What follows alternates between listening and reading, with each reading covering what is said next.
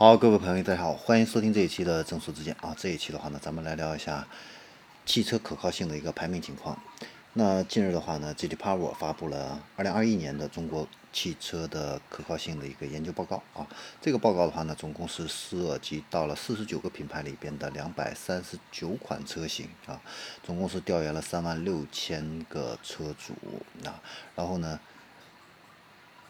观察他们在近三年来啊，整个车辆的一个可靠性出现的一个问题数量啊，来做出这样的一个榜单啊。首先我们来看一下豪华车这一块儿，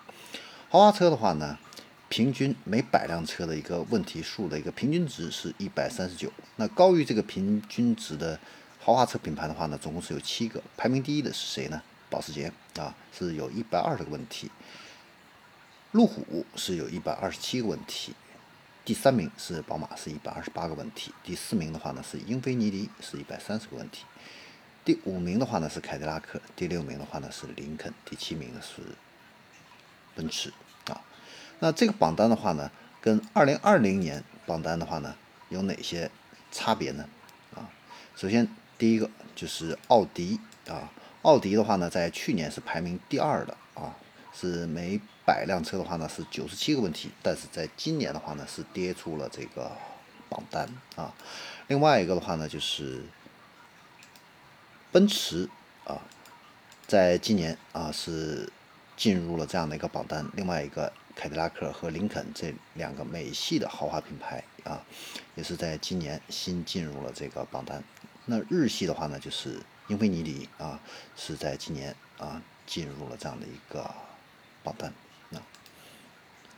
然后我们再来看一下主流的合资品牌这样的一个车辆的一个榜单的一个情况啊。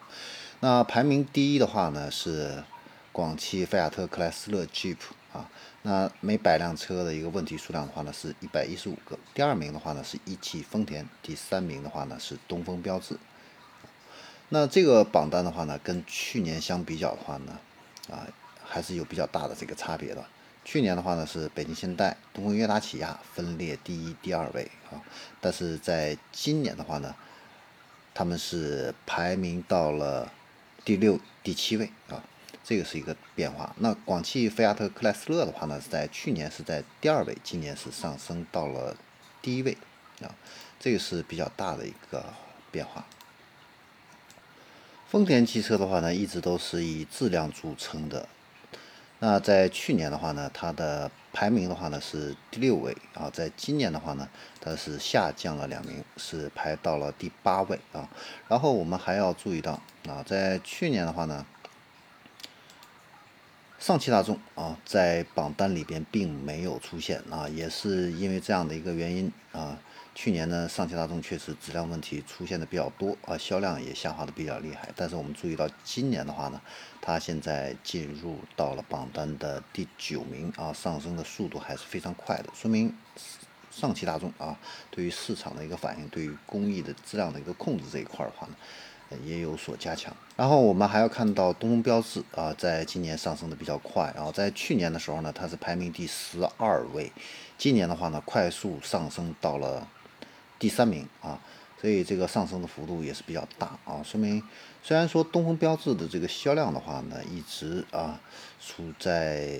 平平的这样的一个状态，但是我们可以看到它的车辆质量这一方面的一个控制的话呢，确实是在不断的去加强啊。然后我们再来看一下自主品牌，自主品牌里边的话呢，排名第一的话呢是一汽的红旗啊。呃，每百辆车的问题数量的话呢，是一百三十二个。那排名第二的话呢，是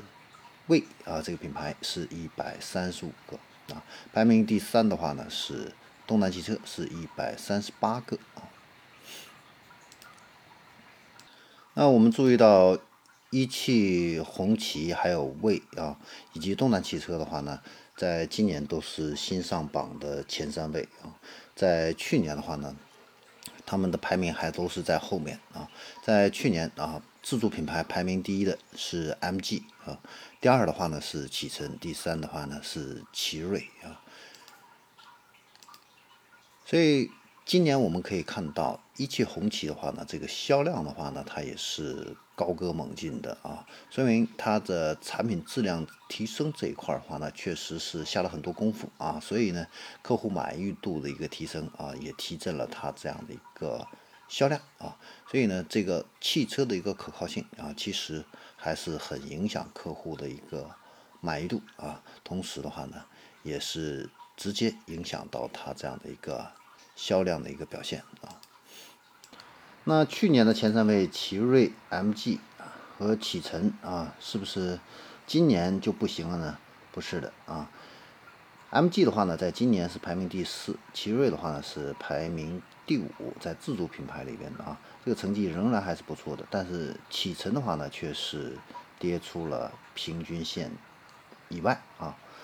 这个是比较大的这样的一个变化。从整体的这个榜单上来看的话呢，自主品牌的可靠性的话呢，确实是在不断的一个增加啊，不管是